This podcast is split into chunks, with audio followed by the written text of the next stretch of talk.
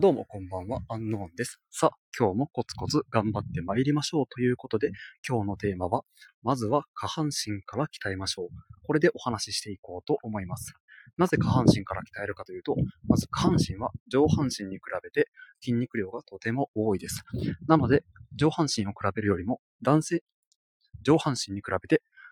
男性ホルモンのテストステロンが多く分泌されるようになります。これによって下半身だけではなくて上半身の筋肉もつきやすくなります。また下半身を鍛えることによって姿勢が安定する、声が深く、いい声になる、こういったメリットもあります。ある意味とてもわかりやすいメリットなので、見た目ではあまり変化がないかもしれませんが、こういった変化はものすごくあなたの人生を豊かにします。それでは実際にどのようにして下半身を鍛えればいいかというと、まずは自宅で鍛えるのがおすすめです。その際の種目は、スクワット、腰割り、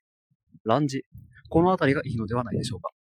そうして自宅で下半身を鍛えることを習慣化した後に、物足りない方はジムに行って下半身を鍛えるようにしましょう。